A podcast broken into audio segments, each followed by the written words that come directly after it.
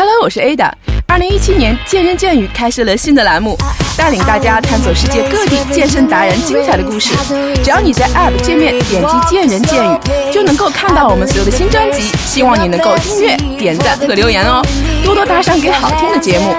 栏目现在征集有故事、好玩、愿意分享的小伙伴，添加我的微信号 Ada 二六幺幺，期待你的加入，拉你入群，和我们一起周游世界，体验不同人生。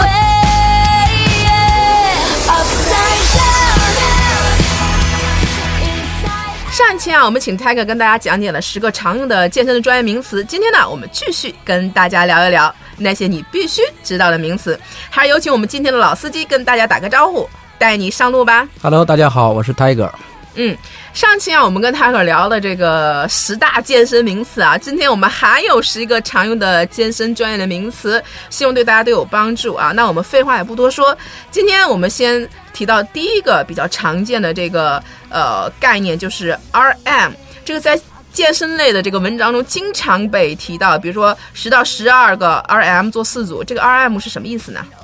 ？RM 的话，英文缩写是 repetition maximum，就相当于你这个重量你只能完成一次。嗯嗯嗯嗯嗯。对，这个重量你只能完成一次，叫 E R M。其实 RM 叫 E R M，把一省掉掉。哦，那我们了解这个 RM 的这个意义有什么用呀？我们了解它。呃，也是就是给我们训练计划，作为我们训练计划的一个非常重要的一个参考指标。比如说，我们就是拿这个力量训练，如果 RM 的话，你确定 E R M 之后，嗯，那么它有几种训练目的。第一个，我想增加我的爆发力的；第二个，我想增加我的最大力量；第三个，我想增加我增加我的肌肉维度；嗯第四个，我想增加我的肌肉耐力。这四种基本上是这样。嗯那你确定这个 ERM 之后，那么你会去找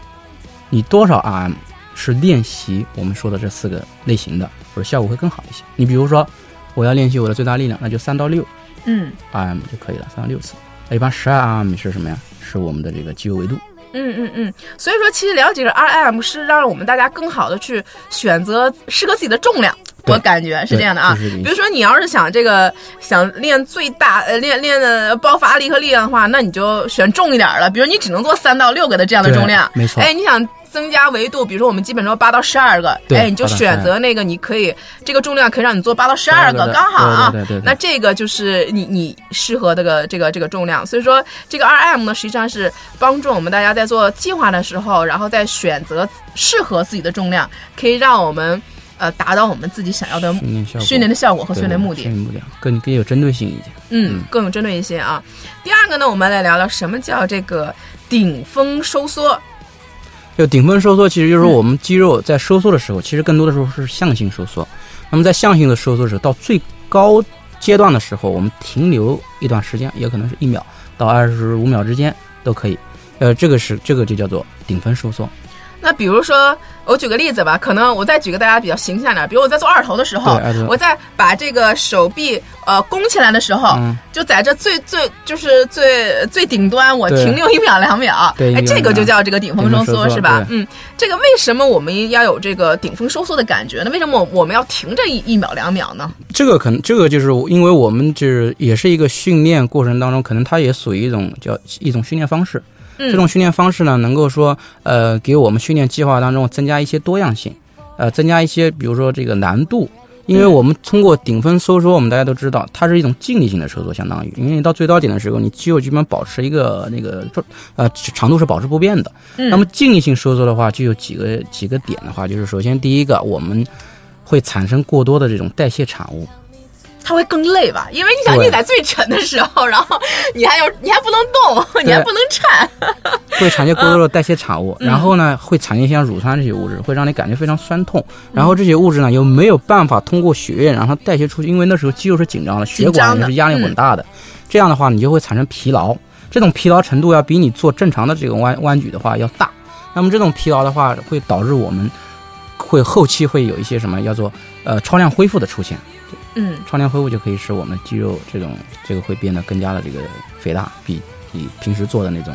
呃弯举会效果会更好一些。效果更好啊。那我们在做这个顶峰收缩的时候，在用这种方式呃训练的时候，呃，有什么特别需要注意的事情吗？呃，顶峰收缩是要注意的事情，首先第一个就是呃一定要知道自己呃，在初期的时候尽量不要用这种收缩，因为如果你是刚的小小白，相当于类似的话，你要用顶峰收缩的话，首先你的这种对于身体的这种刺激会很大，可能你第二天你的身体反应会很大，就废了，很痛苦。对对对，就一定是你练习了一段之后，然后你把它当成你一种训练一种多多样化手段加入你训练计划当中。嗯，对，这样的话会更好一些。还有一个就是我们练完了顶峰收缩时，一定要记得，嗯，拉伸恢复，不然的话它的反应会很大。嗯，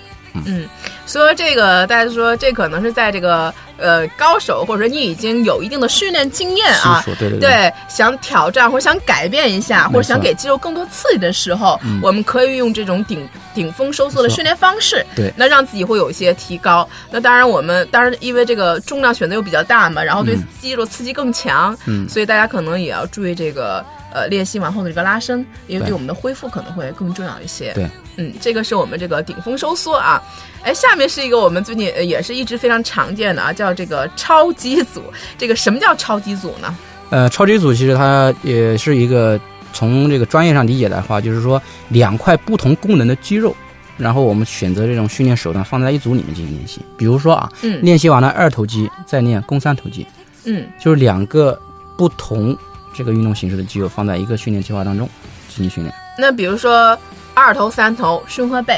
对，那胸背这都是对抗肌啊，就是说都是相互对抗的。对，大腿前侧和大腿后群。对，大腿前侧、大腿后侧，其实这个就属于叫这个超级组。超级组。哎，我们在安排这个超级组，它有什么样的一个安排特点啊？就是我们是安排超级组的时候啊，我们记得，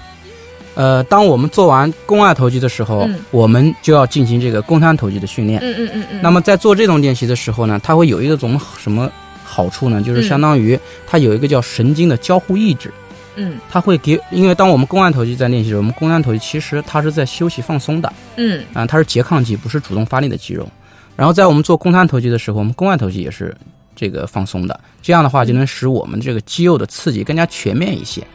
嗯，对，更加全面和更加的这个有效。嗯，那实际上这个超级组，因为超级组也也是最近这两年啊开始这个概念才出来的。然后呃，这种训练方式，呃，就像你说的二头、三头、胸背啊这样的。而且这个我们在做这个超级组的时候，我们有什么特别要注意的事情吗？有什么特别重要的事事项吗？就是做二头组的时候要注意的事项，就是我们还是要这个一个保持技术的正确。就是我们练一个肌肉的时候，你一定要保证你技术正确。比如说你练二头的时候，你不能说练到肩，嗯啊，因为好多人会代偿，就是尽量不要有代偿的动作出现，重量一定要合适。这样的话，我们练习的效果还效果会更好一些。这是一个最重要的一个一点，我想嗯，就是跟大家分享的这个概念。还有一个是不是就是说我们在做这个超级组的时候，比如说呃两组之间是不能有间歇的，是不是不能有这个间歇时间的？对。呃，就是我得先做，比如说我做做一组胸，然后马上我就做一组背，呃，中间是不能，应该不能不能有间歇的，是吧？中间歇时间也就是你调整或者是这个准备下一组练习的时间，不是说专门的休息时间。可能就是我从这个机器，比如说这个推胸机器，然后我直接走到练背的，可能也就这样的一个过程。就是一个过程，对，没错。嗯，而没有就这种像我们以前说的那个组间间歇啊，没有这个概念。刻刻意的间歇。现在还有就是，这是超级组，其实还有一个叫组组合组。嗯。组合组是一个什么样的？组合组相当于我们两个训练手段都是刺激同一块肌肉。嗯，就是我练用哑铃练习完一个二头之后，我可以用引体向上再练习一下二头。啊，这个叫组合组，或者是绳索练习一下二头都可以。对，这叫组合组。啊，他就是用这个呃，Tiger 还是买一赠一哈，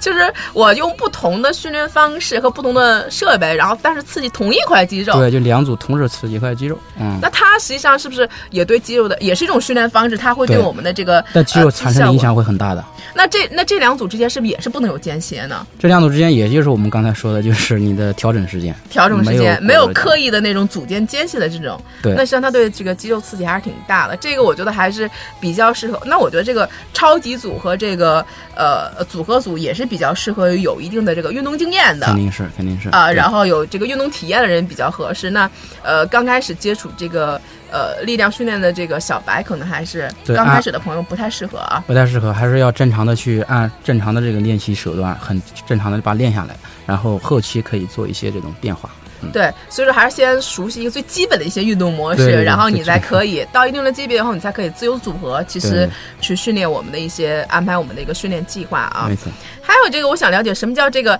金字塔式的这个训练呢？呃，金字塔的训练的话，其实就是说，我们刚才跟我们刚才的 ERM 结合起来说的话，就是你先嗯确定一个你的最大重量之后啊，然后你确定组数之后，就是你每组你的重量在增加的同时，你的次数嗯在减少，因为组内重量跟次数它是相对的嘛，嗯，你重量大，你次数必然会会少一些。这是我们金字塔，你看金字塔从越从上往下嘛，嗯，对吧？这底下越来越多，然后往上越来越少。对，那这底下越来越多，就是你的重量逐重量会是逐渐加大的，对就可能当时一上越低。片儿啊，完了两片儿、三片儿、四片儿、五片儿，你加下来。像，这个意思，就是这个意思。嗯，那这种金字塔训练它有什么样的一个好处呢？就这种金字塔训练，其实金字塔训练我们看就是现在还有一种叫倒金字塔嘛，就正金字塔和倒金字塔。倒金字塔的话，就是重量越来越越来越低，轻，对，嗯。你可以就是高水平的话，你可以先是正的，然后再倒的，就相当于练一个一个一个循环，嗯，相当于这样的话，对于你的肌肉刺激，嗯，你像我们金字塔训练的话，对于肌肉的这种这种累积刺激会好，效应会好一些，而且它会避免你的这种长期训练的这种单一的负荷，对于肌肉的这种这种刺激会单调或者枯燥啊，或者是肌肉已经达到平台期了。嗯。这种刺激，这种训练的话，又可以使我们肌肉再度的去生长，因为它有个不同的一种训练的这种刺激之后啊，嗯。然后还有一个就是说，嗯、避免一个过度负荷，因为你的负荷是哎，对，嗯。因为你的负荷是在不断慢慢增加，就是按照你的身体的承受度来增加，嗯，不是说让你练的时候你自己想练多少练多少，呃，避免一个过度负荷，然后就是你训练多样性，避免枯燥或者训练刺激的有效性。嗯，的确是，所以说这个金字塔式也是可以，呃，我我倒觉得听泰哥一讲，我倒觉得它比较适合这个平台期突破的时候，就调整一下你的这个训练模式啊。对，比如一开始一直用这个一百公斤哈，是吧？一直来做几组，一组多少个啊？对那你倒不如在突破的时候，身体需要变化的时候，倒不嗯如用这种金字塔训练方式，它也是一种训练方式的手段啊。对对手段所以说你不妨用这个金字塔式来来来突破一下，然后让身体有一个不一样的一个一个一个嗯适应啊。那我那我们在做这种金字塔式训练的时候，我们需要注意哪些事项呢？就是我们在做金字塔训练的时候，首先第一个，我们需要，首先你的准备活动，就是你一定要让身体要活动起来，因为你的负荷会慢慢增加，呃，嗯这样的话就是对你身体要求会比较高一些。第二个呢，就是我们在做金字塔训练的时候，一定你要，就是我刚才说的，你不能够是一个初级选手。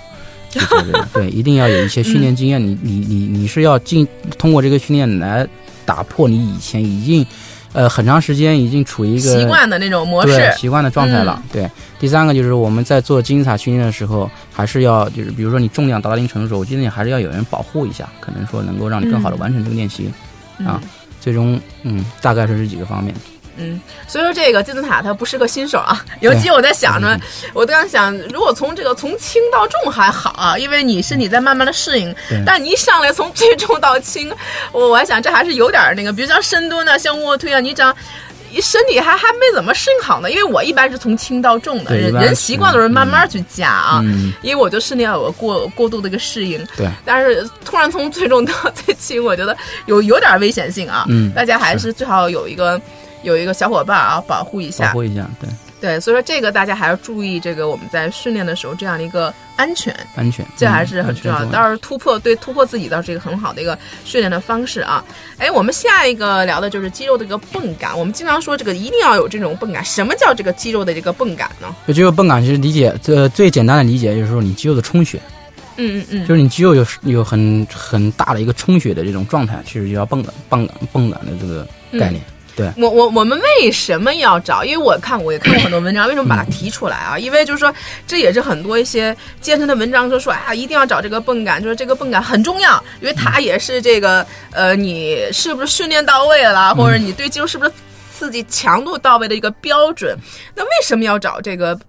呃泵感？它没有，难道就没有效果吗？那从几个角度来说吧，嗯第一个就是说，你找着泵感呃泵感的这个目的呢，就是说，首先一个确定你动作正不正确，就是有时候我们练胸的时候会有可能会有一些感觉，我练胸我手臂酸啊。对，还有肩，呃，有的有好多人会是这样，对，肩。那这个时候就是说，你可能没有意识，没有用你的意识去控制你这个动作，可能是或者是在你的动作处理上会有一些问题的，角度上落杠铃的角度啊，或者是落杠铃的深度啊，都会有一些问题。这样的话，导致你的刺激的目标肌群是不对的。嗯这样的话，你的肌肉胸肌没有得到更好的刺激，其实这样的话，嗯你的训练就没有效果的，是要的。第二个呢，就是说我们有泵感呢，就是从生生理学来说的话，因为你有泵感，有血液充足了，这样的话，你才有更多的我们说这种这种营养物质啊，或者是这种激素啊，去到你这块肌肉当中，它长期的去作用，跟你的肌纤维啊去作用的话，时间长了，你就会能够得到一个很好的一个增肌的一个效果，是这样。那我想问一下，比如说，那难道这个泵感真的是？那比如说我就没有泵感，真的就是说它就就是没有效果吗？是不是这个？那比如说做一些，我可能很多时候就没有那种特别强烈的泵感，我就想是不是嗯强度，比如说我强度没有那么大的时候。那个它它是不是会就没有那种感觉呢？还是说它一定要有它才有？就泵感的话，就是如果你要是嗯真的是，就是说你的这你训练的这种强度或者你训练的这种刺激强度嗯不够的话，其实还真是不一定能有这种很强烈的泵感。嗯因为泵感的话，你必须要有一种强烈的这种强度刺激或者是复合的累积，呃效应，才能使我们肌肉产生到产生这种感觉。对，其实我能感觉到这个肌肉的收缩和肌肉的嗯运动轨迹啊。但你知道，有些男生他在做大重量的时候，他是就那个肌肉感觉要凸出来，就是那个就已经会爆出来的那种，非常肿胀的感觉。对对对，他那种感觉是非常明显的。呃对对对但是我好像很少有那么大的重量，让我的肌肉有那么明显的那种，像你说充血的那种那种强烈的刺激，嗯这个而且你能看到他的肌肉真的明显好像就是变大。这个是可能就是我们男女差异吧，因为男男男生呢，他的肌肉含量啊比女生多，所以他泵感的这种感觉肯定要比女生要好一些，要强烈一些要强一些，因为它啊，肌肉含量大呀。嗯嗯嗯，所以我就发现我好像在做一些动作的时候，我好像没有那么强，我 我只能感到肌肉的收缩，我知道嗯。这是我的目标肌肉群啊，我有在去做，但是啊，我觉得可能也会，也不一定说它就一定就没有效果，对对对，只要你能感受到，我我的想法是这样理解对不对呢？就我能感觉到这个我的目标肌肉群在收缩、在运动的话，实际上它就有它的一个这个训练的一个对有训练的效果，就是还有还是有性别差性别差异的，咱们也不能一刀把它切断了，就是说一定要有这种充足的泵感，因为男生跟女生他之间还是有一些差别的。还有一些差别的啊，嗯所以说它也不是说一定就检验我们这个训练强度啊，当呃的唯一的一个标准啊，男生和女生还是有有有点区别的。对对对，嗯那下一个我们聊聊什么叫这个极限的这个呃重量。就极限重量的话，就是我们要说极限重量，就是首先，呃，从体能训练的角度来看的话，它有一个叫极限力量。嗯就是为什么要解释一下极限力量？极限力量的话，就是说我们在某一个时刻，我们身体的这个几个系统啊，你比如说内分泌系统，就是你分泌的肾上腺素，嗯。还有你的骨骼肌肉系统、你骨骼肌肉系统的这种状态，以及你的心肺系统和着你的这种内脏系统，达到一个完美的一个点，然后爆发出来你平时根本就不可能出现的一种状态。比如说有人喝醉酒之后能把一个拖拉机给推翻了，嗯嗯，他有的人就是比如被被一个狗追的时候，那个墙三米多，他平时翻不过去，嗯。他那一下就能窜上去了。对，就吓得就在那个时刻，他突然一下达到一个顶峰，嗯嗯啊、这叫就叫极限力量。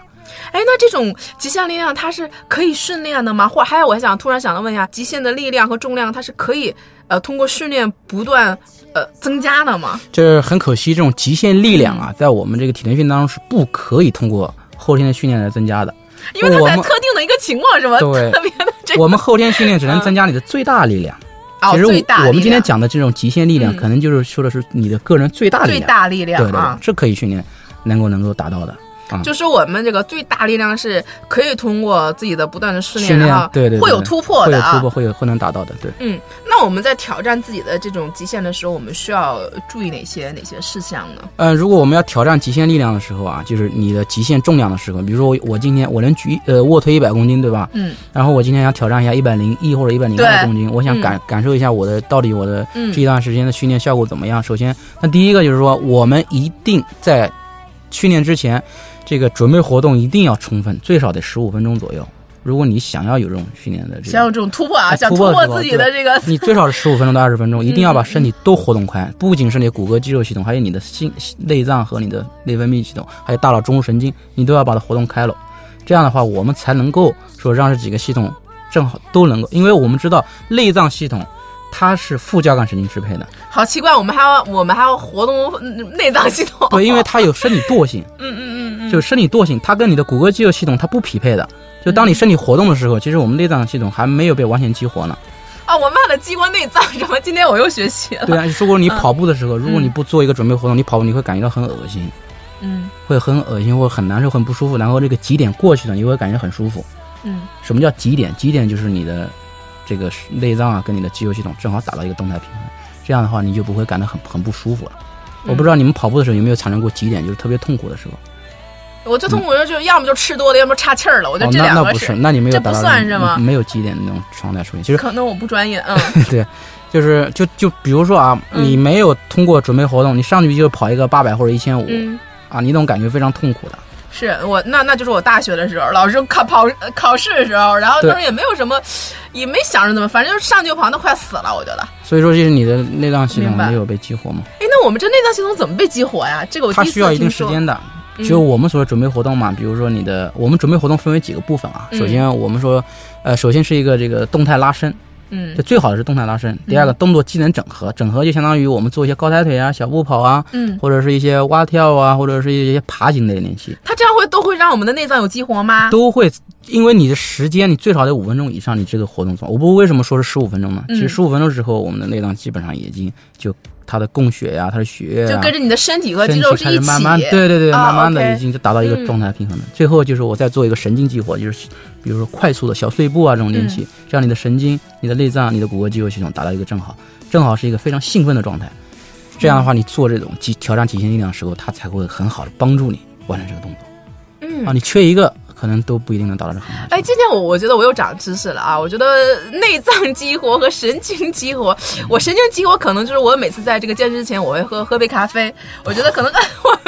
这算神经激活吗？我觉得好像我就会稍微兴奋一点，要我觉得好像有点有点懒散。但是我喝了咖啡以后，可能就会让我哎，呃，在做热身的时候，我可能就会自己兴奋一点啊。兴奋一点嗯对对对。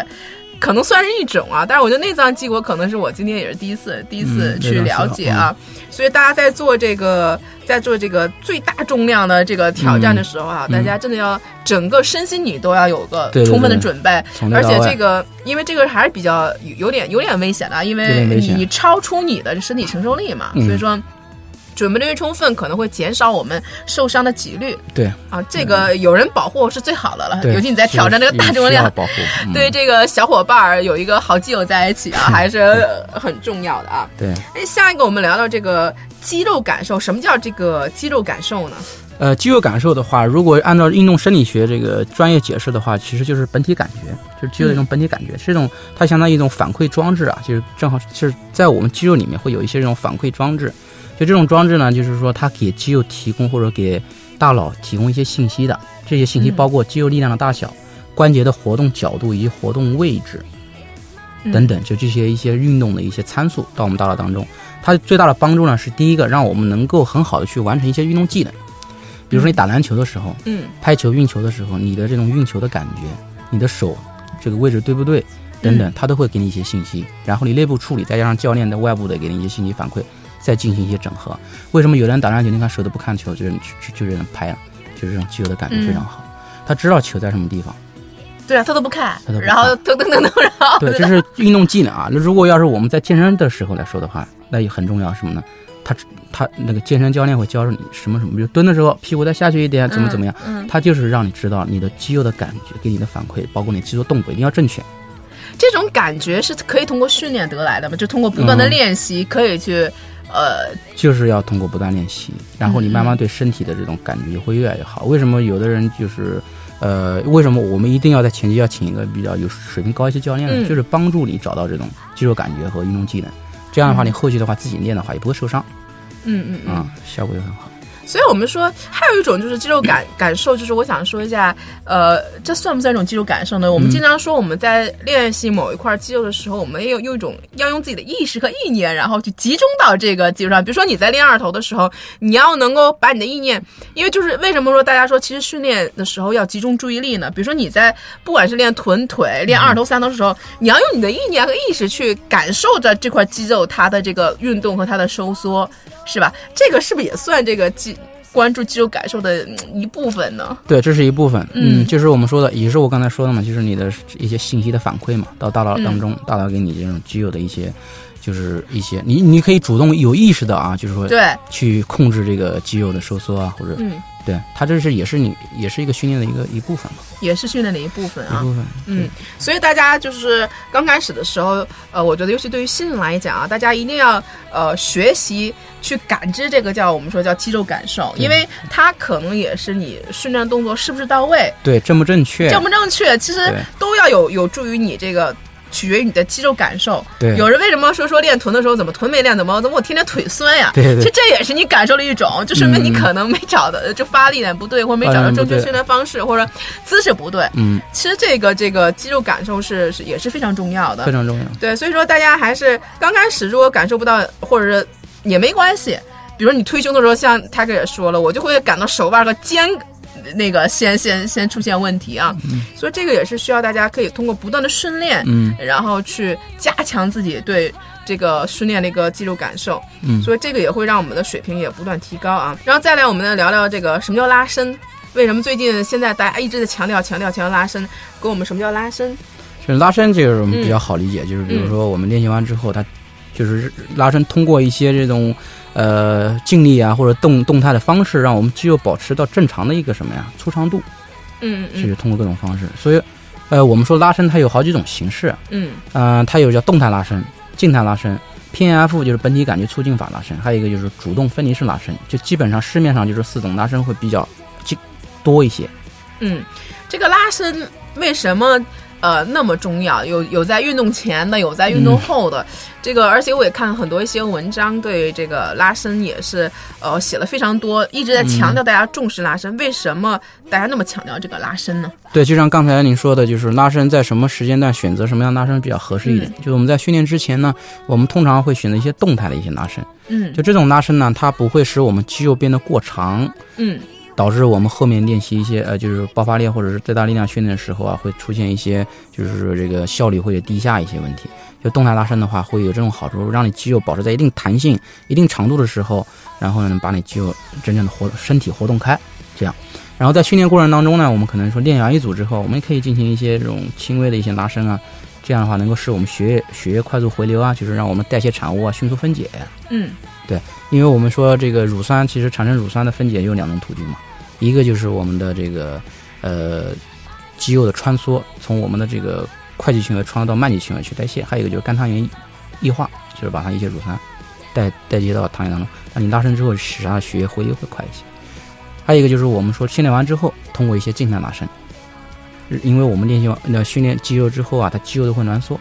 嗯，所以我们需要帮它拉伸到一个粗长度，让这个身肌肉的张力啊，或者是它的正常的身体功能得到正常的发挥。嗯，嗯，所以说其实拉伸还是非常重要的，而且呃，不同的运动项目啊，比如说排球啊、篮球啊、网球啊、羽毛球啊，实际上我们的拉伸的这个方式也不太一样，因为你的呃运动需求不一样，然后放松啊，包括你想这个调整的也不太一样。那这个呢，实际上我们节目呢也拍了一个关于拉伸的视频，是专门针对于不同运动项目的一个拉伸视频，叫这个呃也是拉伸 A B C，大家也可以去这个所有的一些视频平台上可以去搜索一下。呃，这样的一个节目，那大家可能里面包括对拉伸的动作会有一些更多的讲解，欢迎大家去呃关注我们这个拉伸 A B C 这样的一个一个节目啊，也是在我们见人见语的这个平台里面，包括我们的公众号里也有。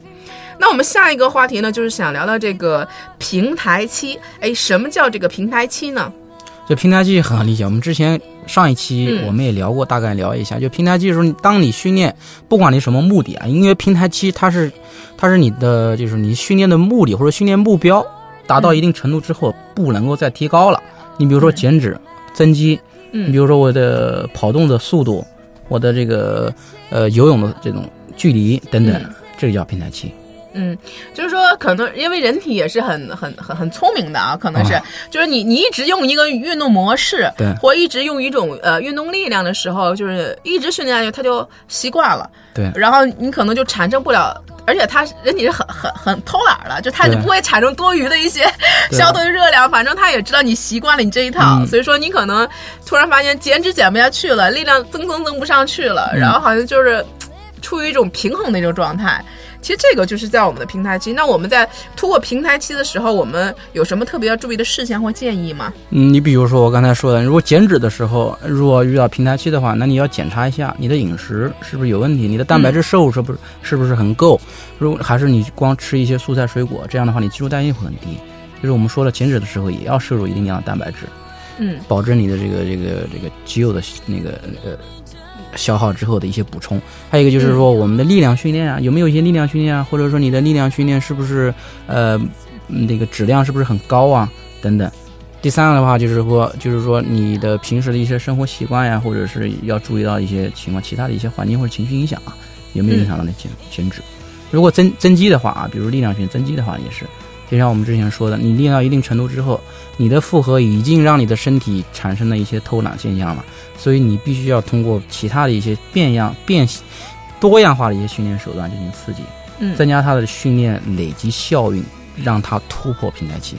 然后就能达到新的一个高度。嗯，所以反正我们健身嘛，大家都知道就是吃睡练，嗯。反正你就从吃睡练多一些，招数别说白了就是你去多一些变化，对然后让身体不适应，说白了对，你可能就会突破这个平台期。那至于关于这个平台期呢，我们在以前呢也做过一期节目，跟张琳啊，大家也可以去翻翻以我们以前的这个节目，然后可以讲的会更详细一些，关于如何去突破这个平台期，也欢迎大家去收听啊。那我们今天最后的一个呃一个概念叫这个粘着点，这什么叫这个粘着点呢？呃，粘着点的话，要如果从国外的一个康复学上面说嗯的话，其实它叫 trigger point，就是我们说的翻译成中文叫扳机点。点，嗯，对要扳机点的话，其实很好理解，就是说，当我们进行一些这种大运动量训练之后，我们肌肉啊会有局部的这种张力过高，或者形成了一个疤痕。嗯，对，这就是它是什么感觉呢？我可能还没有感觉的，它它会痛吗？在身体？非常痛。它就这个点啊，嗯，你能够去摸的时候，你能感觉到它那个点扒拉的时候都有咯哒咯哒的声音。这是吗？它一般是在肌肉里面，在是吗肌肉里面在肌肉里面。扳机点很经常出现的，你知道在哪儿吗？就是我们的斜方肌，嗯是我们出现扳机点这一块，这一块经常会出现扳机点。是因为你看斜方肌的时候，经常一捏的时候，这这这这扳机点是因为它的力量过大吗？还是因为它训练的太多了呢？我特别想就是说，呃不不是力量过大，就是你的训练这个负荷量太大了，嗯嗯，肌肉的就会出现挛缩，肌肉会出现挛缩。嗯、你你知道肌肉其实它是筋膜包裹的，嗯嗯嗯，就没有筋膜的话，其实嗯我们人体它其实就不是不能够有很好的像像我们现在呈现这种状态，可能很嗯松软嘛。嗯就筋膜什么颜色？白色的吧，白色。就跟那个我看就是那牛肉的那个我对看，过，所以问题来了，嗯如果它挛缩之后，它是包裹的筋膜嗯形成的一个疤痕，形成的一个点，对不对？嗯那么筋膜它是白色，白色就意味着它没有血液通过，它只有神经。嗯，啊，这种神神经里面肯定包括着一些痛觉神经，对不对？哇，那我一听我觉得好痛啊！我就很痛啊，他一个人一说，就很痛。嗯嗯所以说你一捏的时候，一点的时候，它就非常痛，很快就能出汗那种感觉。哇塞，那那我们怎么去？呃，怎么去解决这种这种，或者怎么避免？第一个，我想知道我怎么去避免这种这种现象；第二个，我想知道怎么怎么解决这个问题呢？呃，如果您要是说想要去避免它的话，呃，我觉得是那你不去进行锻炼，可能能避免没有扳机点。嗯不锻炼，但是也有人长期，比如说一些不良的习惯，比如长期坐的时候，坐姿啊，或者啊，也会有吗？也可能会出现，啊，也可能会出现。嗯所以说，呃，想要避免扳机点的话，呃，我倒觉得别，那我我那像我们我我那我就别那么大众了，别超负荷训练，悠着点来不就行对，了有吗？人，对对对，其实咱们 我对自己要求没那么高。因为你你对对这个这个这个也是一种方式，嗯 嗯嗯，就是说我我可能不是那种不断的这个，因为我我说多两句啊，因为我觉得每个人训练方式和不训练的目的不一样，有的人喜欢那种不断的突破和挑战自己，嗯。啊，他可能在这个重量负荷不断突破，有的人像我，呃，我可能就是保持一个健康的一个状态就行了哎就行。那有人就非得要出马甲线，有的非得要出腹肌，有的人说是 A 打修饰你的腹肌，我说。我说这个马甲线和腹肌啊，可能不是我这个训练的这样的一个目的。其实我健身是为了有个好的状态和健康的生活方式。对对对，那有的可能人家说就为了腹肌，或就为了马甲线，或就为了好身材，就为了不能也也没错，因为每个人的目的不一样啊。嗯所以我觉得可能像我这种，就有个保持个好状态就不错了啊。我觉得我可能很少就会出现这种，是不是就很少出现这种班级的、或者是年终点的这种现象？对，这个是确实是，就是当一种方式啊，嗯，一种嗯方式吧，就是，但是也也得是还有一个什么呢？就是你还不能够有过多的，比如说静力性的一些不良姿态这样也会哎导致这个我还第一次听说，就是你的一些不良姿态也可能会导致你的这个扳机点啊斑点出。现，你比如你嗯头、你脖子老可能玩手机的话，你的脖子这边就会很紧张，哎，对，没错，很容易脖子就很舒很难受，对，嗯很容易出现扳机点。因为久坐，你的腰都会有一些这种问题，腰背。然后我说的就是，其实呃出现的并不可怕，就是嗯我们可以通过这个一些方法处理吧，就是一些嗯最简单的一些处理方法，就是我们叫三位一体。就是一体呢，就相当于用一个网球或者是一个呃棒球嗯。啊压住这个扳机点，或者是在扳机点周围，嗯，因为如果你真的是特别痛的话，这扳机点你压着它容易造成的损二次损伤，嗯。所以尽量是从扳机点周围去按压，嗯。按压，然后之后用这个按摩棒，嗯，按摩棒完了或者滚轴按摩棒完了之后就是滚轴，滚轴完了之后就是拉伸，嗯，嗯嗯嗯，就是三位一体。就像我们洗头发的时候，你像你比如说你头发比较好好多天没洗了，你不可能嗯上来用梳子梳，对，你用梳子梳你肯定梳不干净，对吧？对你必须先把头发打湿了，然后嗯加上洗洗洗洗发精，然后洗完之后再用水一冲，这样梳子一梳就梳开了。其实跟它原理是很相似的，嗯，所以反正有三个步骤啊，对，都要有步骤的。对，所以说这个还是大家在解决这个问题的时候也，也呃，一个是自己注意一下吧，嗯就是一个是减少不良姿态，对，这个也是我们们大多数白领要注意的啊。对对对对，还有就是我们在训练的时候，当然如果你要真的不断突破，有负荷重量很。就是真的可能很难避免有这种男生啊，我觉得可能也比较多这种半斤点的这种呃出现，但是大家还用可以用方法去减轻和嗯解决这样的一个问题啊。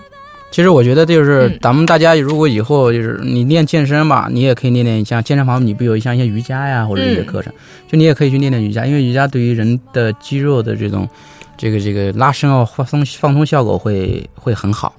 会很好。哎，我觉得这个倒是很好的建议啊。其实我们就像呃，我们经常说这个动静结合合。力量和除了我们在做力量爆发的时候，也要有一些肌肉的一些、嗯嗯呃一些训练啊。我觉得呃做完力量训练的时候，我觉得可能去做这个瑜伽，对肌肉的这个放松、拉伸和缓解也是因为瑜伽它一个它能够提高你的提关节活动度，关节活动度呢也能够让你做一些动作的时候动作很到位